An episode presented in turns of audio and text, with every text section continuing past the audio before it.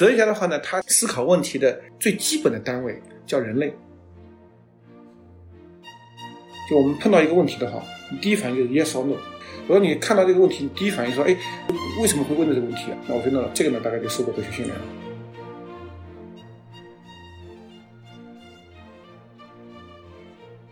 听众朋友们，大家好，我是涛涛，我是刘小树，这里是复旦大学哲学学院和 WeTalk 联合制作的特别节目。本期我们非常荣幸的邀请到了复旦大学哲学学院的孙向成老师，来和我们一起聊一聊年轻人如何用哲学解决今天的思想困惑。不读哲学专业的同学，听到我在读哲学专业的时候，经常会问：搞哲学是不是就研究唯物唯心呀？孙老师有没有被这样问过呢？这个肯定是被这样问过的，因为不知道那个同学来问这个唯心唯物啊，他脑子里想的是什么啊？如果我们那个脑子里能够翻转出一个英语的那个单词的话呢，这个唯物的话呢就是 materialism，唯心呢就是 idealism，用另外的这个中文来翻的话呢叫物质主义啊，那个叫理想主义。这样的一些概念出现的话呢，肯定是有它在历史上的一些根源的。哲学最大的一个就研究的要求的，就是你谈任何问题的时候都要有限制词。比如说我在什么意义上我是研究这个 material，我是在什么意义上来研究这个 idealism？哎，比如说哎，我们研究这个柏拉图的 idealism 啊，我们研究这个笛卡尔的 idealism，我们研究当代的这个科学的唯物主义都是没问题的。但是的话呢，泛泛的讲，可能就会有问题。我们说的，我们我很有人生智慧，这个叫不叫一种哲学呢？你说的这个很好，就是我们在这个哲学里边的话呢，我们经常哦，这个人说话很有哲学味儿啊，这个人他的这个管理哲学，这个人很有人生智慧啊，就是我们会在日常语言里面经常会用到这个哲学这个概念。但是的话呢，哎，我们现在比如说我们要进入到复旦大学哲学学院，进入到这个哲学专业，它可能就是另外一个概念。语言本身都是成立的啊，但是的话呢，它的语境不一样。一个是日常的啊人生的这个角度来讲，一个的话呢是从专业的大学的这个学科的角度来讲，我们还是要做一点区别。我们讲的这个人生哲学和我们现在的专业的哲学学科，它有什么区别？非常好的问题啊！哲学的话呢，大概呢是思考问题的一个层次。举个最简单的例子啊，在国外啊，如果是理论学科，你拿到一个博士学位，学术性的就叫 PhD；如果直接翻译的话呢，就哲学博士。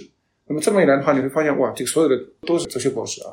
那么他就是当你思考问题思考到这个层面的时候，它大概就算是哲学了啊。比如说，哎，我们这把壶用什么来做的啊？这可能会用大家说，哎，科学啊，大概是要多少钱啊？这个经济的啊，这样的一些。然后呢，你把它是用什么材质做的，多少钱啊，都去掉，就说，哎，是什么让这把壶的线条会看上去那么美？大概就算是哲学层面上问题啊。所以的话呢，就是哲学的话呢。它是代表着我们思考问题的一个层次，它会有一系列的概念，它会让我们对这个问题的话呢，有能力更加细密的来思考啊。就像我们这个学数学啊、学物理啊，它不能借助于自然语言来解决这个问题啊，它需要很多的这个公式、很多的推导，能够探索自然的这个奥秘。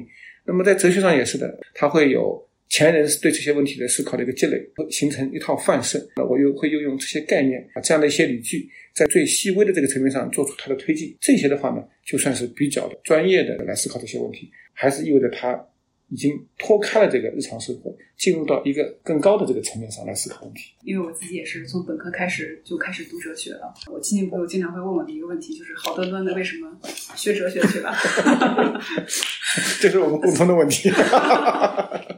我就通常会说脑子被闷急了。那就是孙老师为什么好端端的要想起来去学哲学呢？这个说来话长了，因为呢，当年呢，我算是这个第一志愿读的是哲学，第二志愿呢填的是历史。那个时候呢，中学的时候不像现在那么内卷啊。我我那时候是在上海中学住校六年，基本上到晚上就没事了。那时候的上海中学跟现在真是不一样啊。现在的上海中学，现在上海中学是最卷的，最卷的，最好的。然后呢，那个我六年我没有做过任何一本这个所谓的什么什么参考资料，我除了上课那个听完啊，把作业做完就结束了，就会有很多的时间就看书。青春期的话呢，就是一个自我发泄、一个自我肯定、自我憧憬的这么一个年龄。那么在这个时候呢，哈，我经常去这个图书馆看小说、看心理学的，慢慢就是看哲学的、历史的。结果呢，就是就进去了，然后就觉得这个最后就选了哲学和和历史来念。相比于其他学科的那些书，心理学、历史的、哲学，尤其对孙老师来说特别吸引的一点是，你看完个小说吧，当然很好了，对吧？嗯就是你脑子里边还总结半天，就说哎，他讲的是啥道理呢？啊，你看哲学哇，你的道理讲的这两句话就讲完了，而且这个道理我很认的。然后当然这个是开玩笑，但是以前的那个想法，现在我也要看小说。当然小说里面有很多哲学的啊，这个卡夫卡的，这个托斯托耶夫斯基的，这个好多好多的这些小说家都其实很有哲理的这个层面的。但是的话呢，你要在小说里边讨哲学，那还不如直接去看哲学。喜欢想去读一个道理，或者喜欢去思考一些事物现就是表象后面的本质，所以就会容易被这样哲学的书就给绕进去了。对，但是呢，它也出现问题了。我在大学四年级开始困惑了，就是觉得怎么老是读别人的，读那个这个柏拉图的啦、沙特啦、这个什么尼采啦啊。然后那时候海德格尔的书刚出来，读这些书啦，其其实这些书都不好念，我就开始有点晕了嘛，就是觉得 我这门学科有点意思啊，就都是研究别人的，就是，哎，你想，你如果读个数学吧，你可以解个题；这个工程的吧，你可以解决个问题，就感觉这个就是都有你的贡献。就我感觉，我读哲学跟我没啥关系啊！就我忙活半天，我都是在念别人的啊，古人怎么样啊，大哲学家怎么样啊，然后呢，就没你什么事儿了。这个是我最大的那个困惑。其实那时候就差不多就不想读哲学了。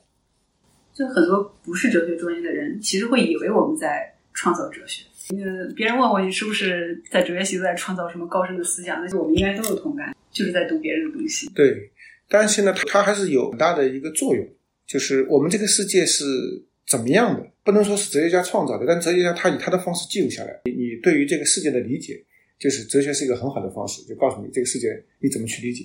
它，我我起码我觉得是一个很好的方式，就是呃，你理解中国的传统，你理解西方的古代的，你理解比如说我们现在纷繁复杂的那那样的一种状况，就它是怎么来的啊？这个哲学的话呢，还是给了很多的这个论述，帮助你的理解。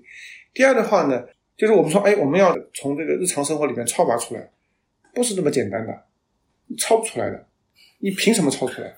你有什么能耐超出来？这个是要这些这个大的哲学家带着你，哦，你会看到啊，这是我的一个日常思维，哦，到哲学是到这个层面上来思考的，哲学家呢就帮助你达到这个层面的一个思考。另外的话呢，就是思考问题的它的这个严密性啊，它的也都是要训练的啊。那么在这个意义上，你会发现哲学还是挺有帮助的。一，它能够帮助你理解这个世界的框架。然后你本来就生活在当代世界，哎，你现在能够理解古代世界了。第二的话呢，它带着你能够在一个更高的层面上来思考问题，靠自己其实很难的。一个老年人啊，说哦，你看他很有人生智慧啊，人家已经是老年了。那我们那个作为一个大学生，我们就能够、在这个层面上思考，那就得借着这些书来呃就提高你。第三的话呢，就是他能够这么严密的来思考问题。那么最后的话呢，就我说那最简单的一点啊，就我们碰到一个问题的话。你第一反应就是 yes or no。我说你看到这个问题，你第一反应说，哎，为什么会问的这个问题？那我说那这个呢，大概就受过哲学训练了。啊，然后这个问题可以不成立的，它除了 yes or no 之外，它有第三个问题，就第三个回答就是这个问题根本就不成立。啊，那么这些的话呢，都还是这个哲学对我们的一些帮助吧。所以，朴素的这种人生的智慧和人生的哲学，和这个专业的学科之间，可能还需要一些哲学的训练、专业化的训练来去给它完成。有些人呢是蛮有悟性的，他他完全没读过哲学，他跟你一聊，你会发现他思考问题的这个层次啊，他的这种批判性啊，其实都挺强的啊。但是的话呢，不是所有人啊都很强的。通过这个哲学的这样的一个训练的话呢，我们也可以达到这样的一种状态。比如说，我们有一些同学其实毕业之后并不是从事这个哲学工作的。但他们还是可以在事业上还是蛮成功的。我们有一个很大的一个误解啊，经常那个我们同学说，哎，你看我以后呢也不搞哲学啊，我以后可能就呃从事别的工作了，反正哲学就应付一下。这个呢是大错啊，所以说我提出的那个教育理念叫哲学 plus 哲学家，你未来可以不从事哲学的，但是的话你在比如本科四年的话啊，有这样一个哲学训练之后的话呢，它其实对于你未来的这样的工作是很有帮助的。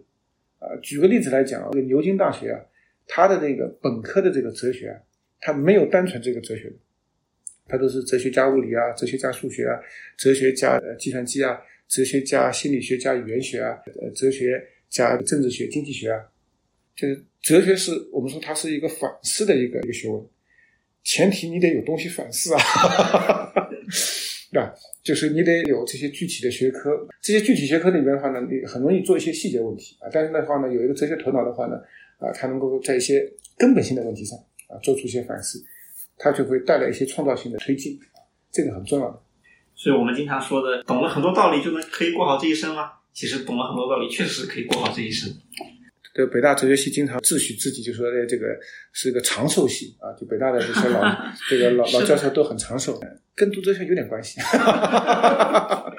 我我们系也都很长寿，所以说这个不管学什么专业，其实都需要读一点哲学。对高等教育的它的一个基本的规律来看的话呢，本科阶段其实呢不要那么功利，就读点数理化啊，读点文史哲，就是读这些基础学科。硕士阶段的话呢，它可以短一点。啊，读一个这种有市场接轨的这样的一些这个学科，这样一个搭配，对他未来的啊长段的这样的一个发展来看的话呢，其实是很有帮助的。但是我们经常生活里面听到更多的还是。人们会感叹说，懂很多道理，但还是过不好这一生。好像哲学家只是痛苦的比较清醒一些，但也还是在痛苦。所以，哲学家们到底过得好吗？提问的非常好啊！哲学家的话呢，就你刚才讲的是，就痛苦的明白一些啊，但是呢，也有很多是这个明白之后呢，他就很快乐啊。就是你你不能说这个哲学家都是那个苦哈哈的一张苦脸的，还是有这是一种偏见。对对，这种偏见。但是的话呢，就是确实有苦哈哈的哲学家。这个呃，一般性来讲，我们经常说这个中国的这个哲学家都挺长寿的啊。你会看到，呃，孔子其实在那个时代算是长寿的啊，孟子更长寿啊，老子也是这个不短寿的啊。哲学家总总体来讲还都不是很短寿，这是一个。但是的话呢，为什么我们会有印象当中啊，基尔凯格啊、皮克格啊，像像那尼采这个风啊啊等等。呃，这些哲学家的厉害在哪里的话，就是能够彻彻底底的就把问题给穿透。但是呢，这个穿透的话呢，它其实是有一定的问题的。就尤其是在这个西方的话呢，他在啊，像我们讲讲的帕斯卡啊、基尔凯格啊、这个尼采啊，都是我们看挺苦的这个状态。但他们是都是对对都是天才，而且他们命都不长。但是的话呢，他们是有很强的那个基督教背景啊，这个就是当。尼采讲啊，这个比如说上帝死了啊，这个呢就冲击很大，就是他得重建一个框架，这个整个文明坍塌了，你得能够支撑起这个重压，那和中国的不太一样。所以我们认识里面那些过得不太好的哲学家，有的时候他是有一些时代性的因素对在里面，我们要需要考虑进去的。对，我们读古书的时候看到古代的哲学家二程呀。王阳明啊，朱熹啊，感觉他们云淡风轻的，确实过得很好，而且即便工作很忙的生活，心态呢也很悠闲。对啊，你王阳明太厉害了，但他当然不算很长，但是他在这个年龄里边，他做了这么多的这个了不起的事情，但是他还是风轻云淡。那我觉得他也是把这个世事参透。就刚才你讲的一点呢，很重要，就是他确实是哲学的一种毛病啊。我们读很多的那个经典。啊，读柏拉图啊，读奥古斯丁啊，很多的经典。但是有另外两个方面，一个的话呢，就是你得有问题，就是有问题的话呢，它会真正的驱动你啊。起起码我自己就是，你想这个从中学就开始读哲学，读到现在还挺乐呵呵的，对吧？就是那个它会有有问题，真实的来驱动你啊。这样的话呢，它就不累啊。如果你是外在，他就是把这个一件很好玩的事儿吧，做成一个小买卖，就是你等于说你我这个做做完了。啊，他是为了换个什么东西？他是为了得一个什么奖？不是这样的，他这这是这个东西有意思，让你百思不得其解。然后呢，你你花了功夫，你去解答这个问题，那你有了那个答案，你很开心啊。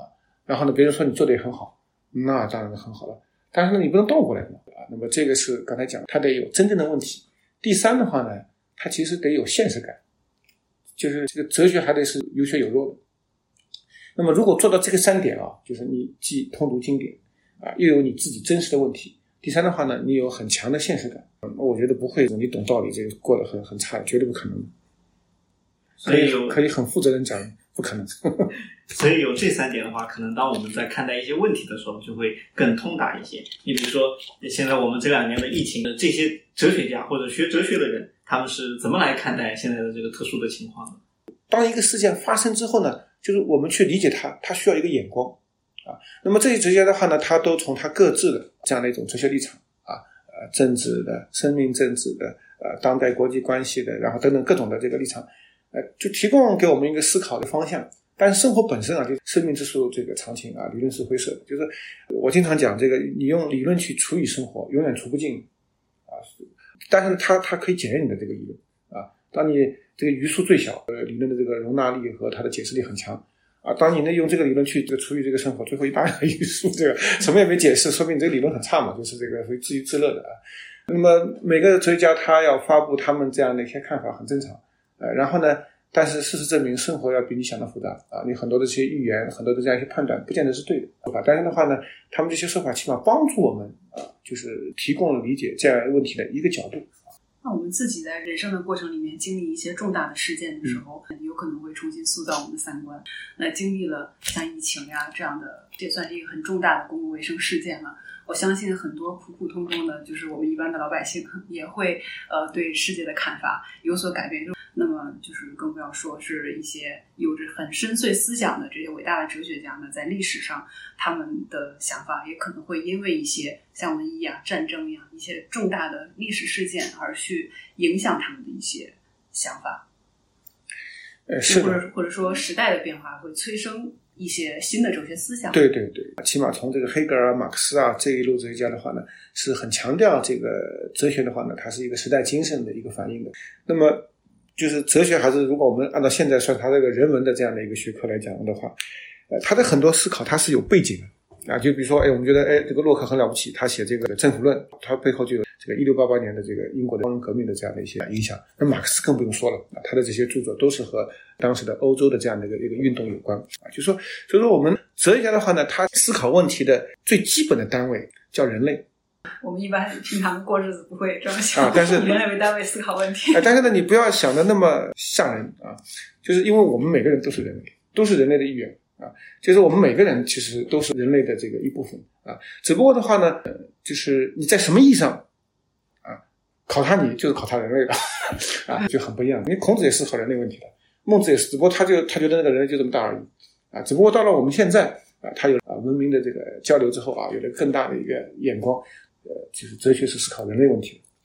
第二件事情的话呢，没有抽象的人类的，只有生活在比如我们汉语世界里面的人类，生活在基督教文明里面的这个人类啊。然后我们对于普泛性的、普遍性的这样的一些挑战，你你会给出这个回应的啊。西方人会给出回应，中国人可以给出回应啊。这种回应也可能在他的那个背景下，他他也可以来来借鉴的啊。就像我们借鉴了很多世界上的东西啊。啊，所以说在这个意义上的话呢，就是它有它的这个批判性的这样的一个层面啊。我经常同跟同学讲，哎呀，老师啊，这个哲学这个怎么弄？这个很简单了，你写给你女朋友的信换成人类，这就是哲学。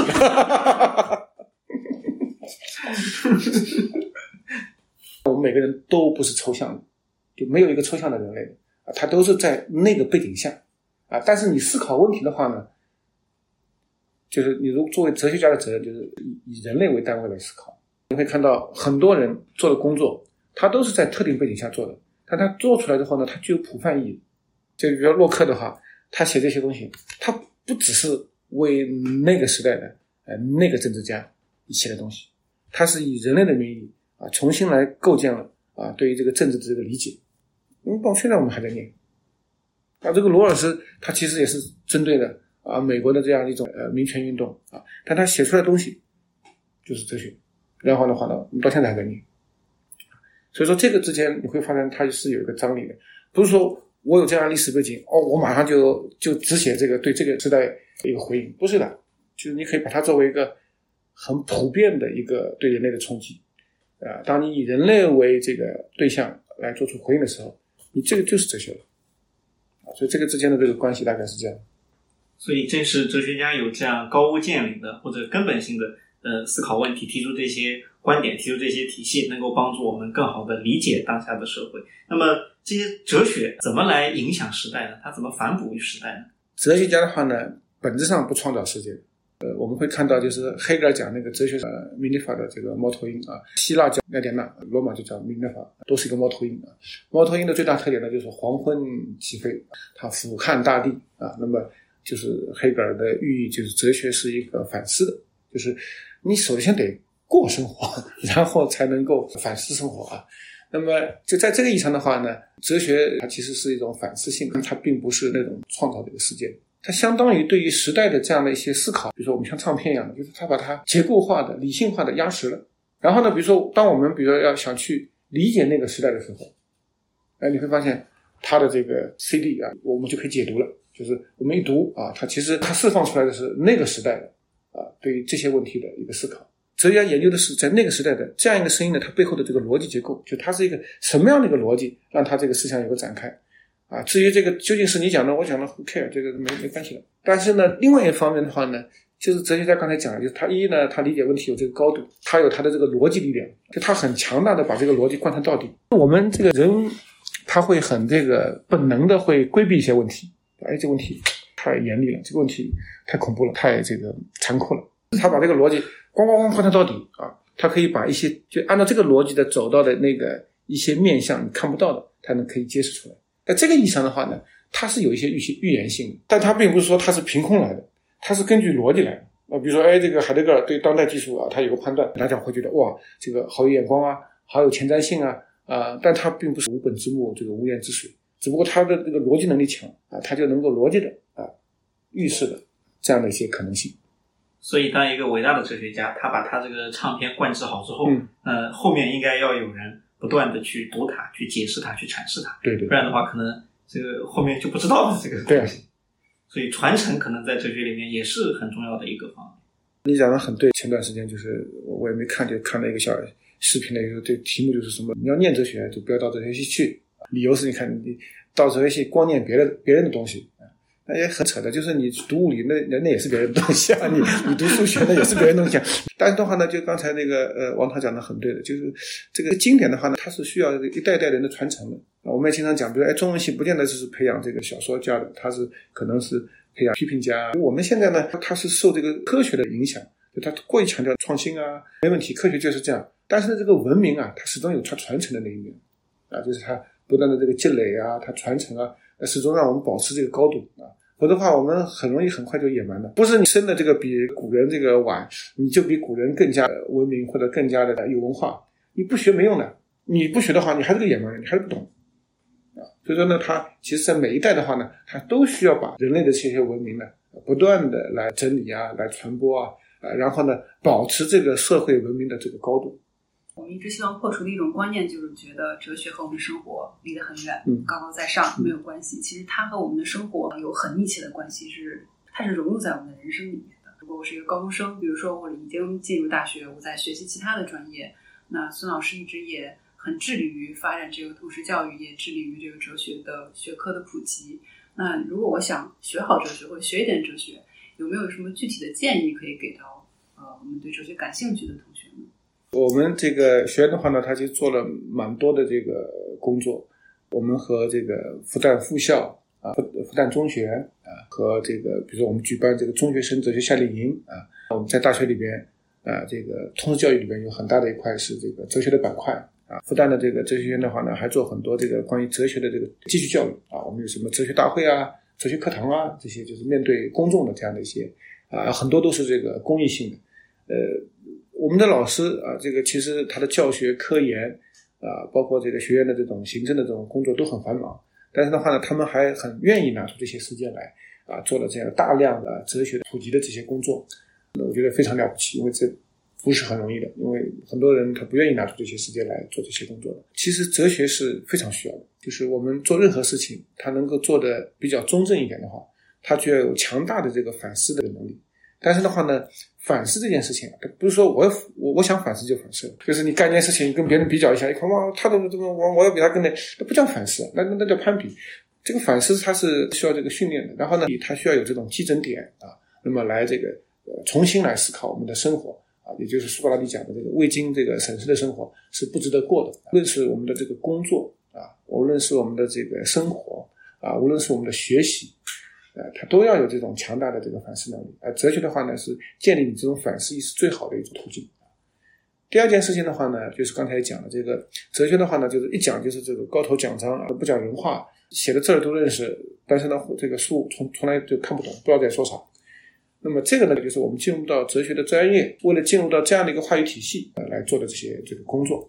那对于一般的同学来讲的话呢，其实现在也还是有很多的，其实包括在国外针对少儿的啊，针对青少年的啊，这些读读本都有，他不给你高头奖章，就是从生活里边啊，从这个你的生活经验里面引领出来。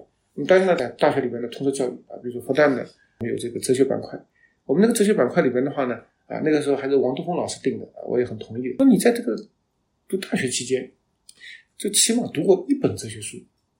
而且的话呢，是那些经典的啊，就都是非哲学专业的，你起码读一本，有可能是古希腊的，有可能是中国古代的，也可能是当代的啊。当然的话呢，那个哲学家要足够大，他的这个论题的话呢，也不要太专门化、职业化的这些啊论述，还是比较普泛的这些论题。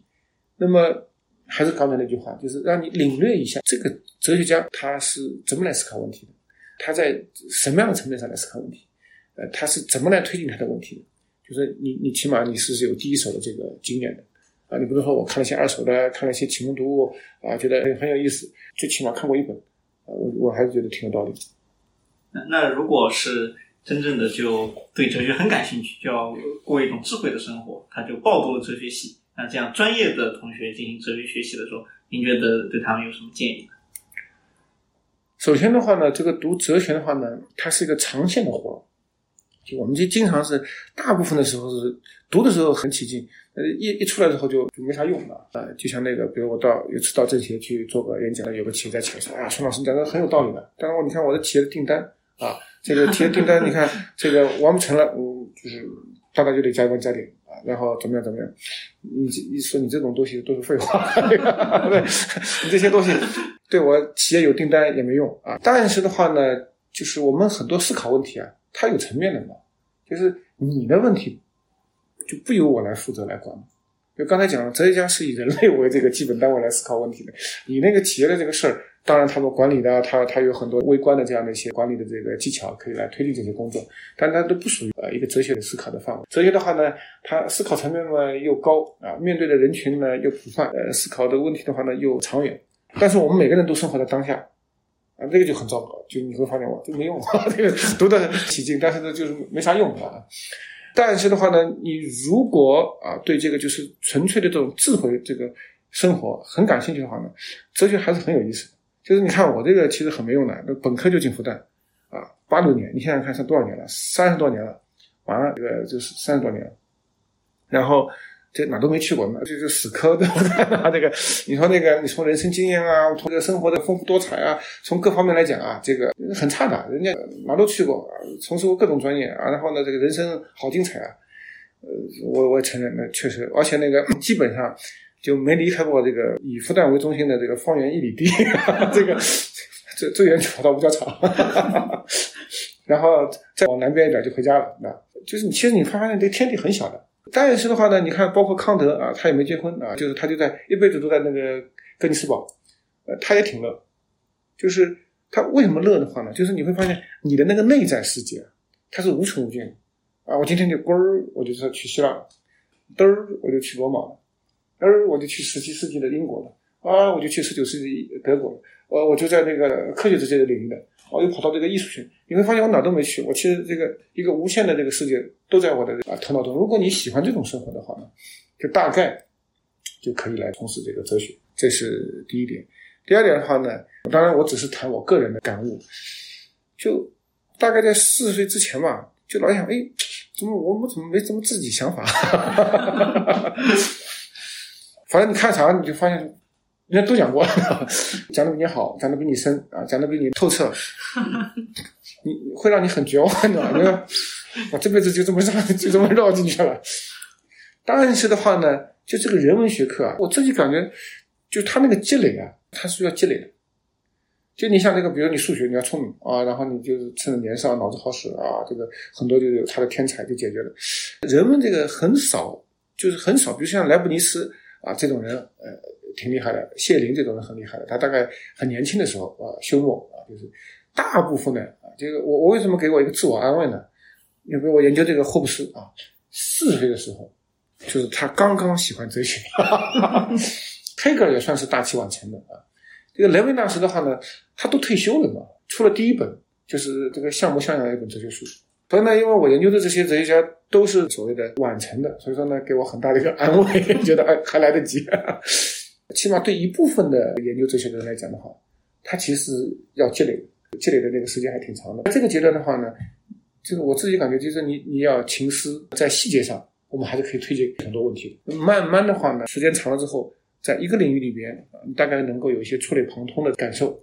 然后在这个意义上的话呢，啊，你好像能够推进一些东西的这个思考。所以说，很多同学可能读完博士，就刚刚属于这种学徒出师的这个状态。博士只是我们做学术工作的一个起点，对你的学习生涯来讲，呃，它是最高的。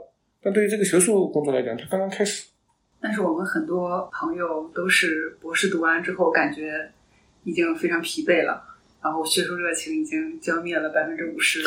这个肯定不对。博士毕业之后应该刚刚开始。我我终于明白该怎么做了，刚刚到这个地步。但是我们哲学训练的整个过程里面，肯定也是会有一些很艰苦，因为很难。这些书看上去很枯燥，要把它啃下来是需要一些精力和耐心，需要一些毅力的。那就是正在攻克这些难题的这个同学们，呃，感受哲学的这个同快乐的同时，感受这些艰苦的这些同学们，孙老师有没有什么鼓励？第一个的话呢，首先是一定要找这个自己感兴趣的问题，就这个很重要。就是你快乐的死磕和你纯粹死磕，那是很不一样的呢。就是说，一定是一件事情是你要在里边感受到乐趣，啊然后你觉得哎，这里边你你有所得，也没这一点的话呢，你后边这些付出也没啥价值。就是这个。第二点是的话呢，肯定是苦。就尤其像我们这个哲学博士论文，你能把别人思想搞清楚就很不容易了，很可能这个你搞得还不太清楚。搞清楚完了之后，哎，而且还得选择一个。就是别人没讲过的一个点儿，这个很难的。就是你得把别人的东西都看过之后，看完之后你觉得很绝望，都讲过。然后呢，在这个细节上，你还能有所推进。比如说我培养学生啊，读个文本啊，读下来的话，你得给我做笔记啊，你用速写给我写，就是严格的逻辑的重构，不是说哎我看完之后你给我做个很简单的一个概括、一个浓缩，一步一步的去把它给重构出来，就像理工科那种实验复现一样。对，然后呢？这里边的话，你会看到，如果你想这个问题的话，某些步骤你觉得是应该的，他他没讲，是他漏了呢，还是他作为他的这个预设，或者说那个前提，或者他理所当然的啊？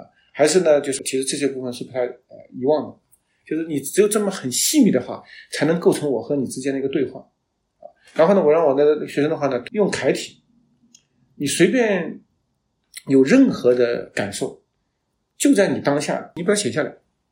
这样的话呢，一呢就是我就是一步步来跟进，然后呢，我就跟你在一个层面上啊来思考这个问题，但同时的话呢，保持你的活力啊，就是你看我一个中国人，我就是这样的一个生活背景，我这样一个历史背景，然后对这个问题，你看，哎，我觉得你讲的很有道理啊，我觉得你很没有道理，我根本就不这么想的，你别慌啊，哪怕你面对柏拉图你怎么写，你面对黑格尔怎么写，你面对海德格尔怎么写啊，就你别整天想哇，只有这个这个这个了不起的。他也是人，我也是人嘛，对不对？所以也是要和他们去对话。对对对，然后这样的话呢，才能够保持你的活生生的东西。只要这个东西是你的，是你自己想出来的啊，哪怕和别人是有类同的地方，它也是你的。在这个意义上，它也是独一无二的。说不定某天，这个觉得人说的不对的地方，就变成了自己的动静。对对对对，就这样，好多都是这样的，就是。呃，其实没什么了不起的，他是人，我也是人，他对世界有这个看法，我对世界有这个看法。但是话呢，我看你不顺眼很容易，都要用我的这套东西来跟你较量啊，那不简单。这个就是要训练啊，要有很多的这样的一些积累。那孙老师眼里比较理想的哲学研究者的生活是什么样的？因为现在大家主要就是感觉累嘛。累呢，肯定肯定是累的。就是现在呢，有太多的外在的压力。你你自己想想看啊，就胡塞写了多少东西。这海德格尔写多少东西？这马克思写多少东西？然后就我们想想看，你做中哲的这个朱熹写多少东西？他肯定多累的呢。然后你想那个王阳明，他写东西不多对吧？但是呢，他干了很多事儿。就是累的话呢，他是必然。还是那句话，就是如果你喜欢啊，是你内在的，都是你想干的，就会好点。就这个内在很重要。但是呢，我们现在的生活是按照外在来设计的。所以，怎么样尝试去平衡学术研究和生活和这个身心的调养啊？首先还是那句话，就是你得喜欢，啊，这个是最重要的。一旦你喜欢之后的话呢，你就敢于拒绝，你就敢于去限制，否则的话都是外在的了，没有趣味，都是因为你没有内在的东西。没有你真的喜欢的啊，没有你真的在乎的，没有你真的愿意花功夫的，呃，所有的话呢都是为了高考啊啊，为了进个大学好大学，为了有个好职业啊，为了怎么样？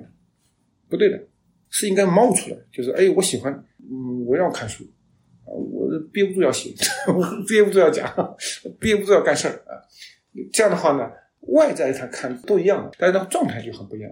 所以回到我们今天的这个话题，用哲学来解决今天的思想困惑呢，可能还是要在领略伟大思想家的思想之后，帮助我们反思，帮助我们做出判断，然后勇敢的说我就要这个，我不要这个，这样可能是一种智慧的生活。